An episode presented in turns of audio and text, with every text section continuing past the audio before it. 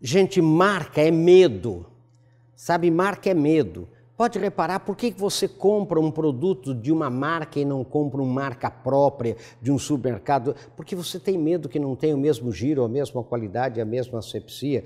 Por que você compra alguma coisa mais de grife? Porque você sabe, você tem mais segurança de que aquilo vai durar mais, que tem assistência técnica, sei lá, que você possa. Por que você compra numa loja mais famosa? Porque você sabe que eh, você não tem esse medo de que eles vão enganar você. E por que você não vai em determinado médico? Você tem medo que ele seja muito caro, você tem. Então, gente, marca é medo.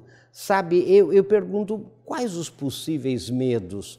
O seu mercado, seus clientes tem da sua marca, da marca da sua empresa, do seu clube, da sua igreja, de você.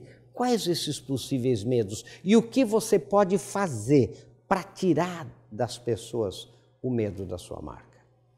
Pense nisso. Sucesso.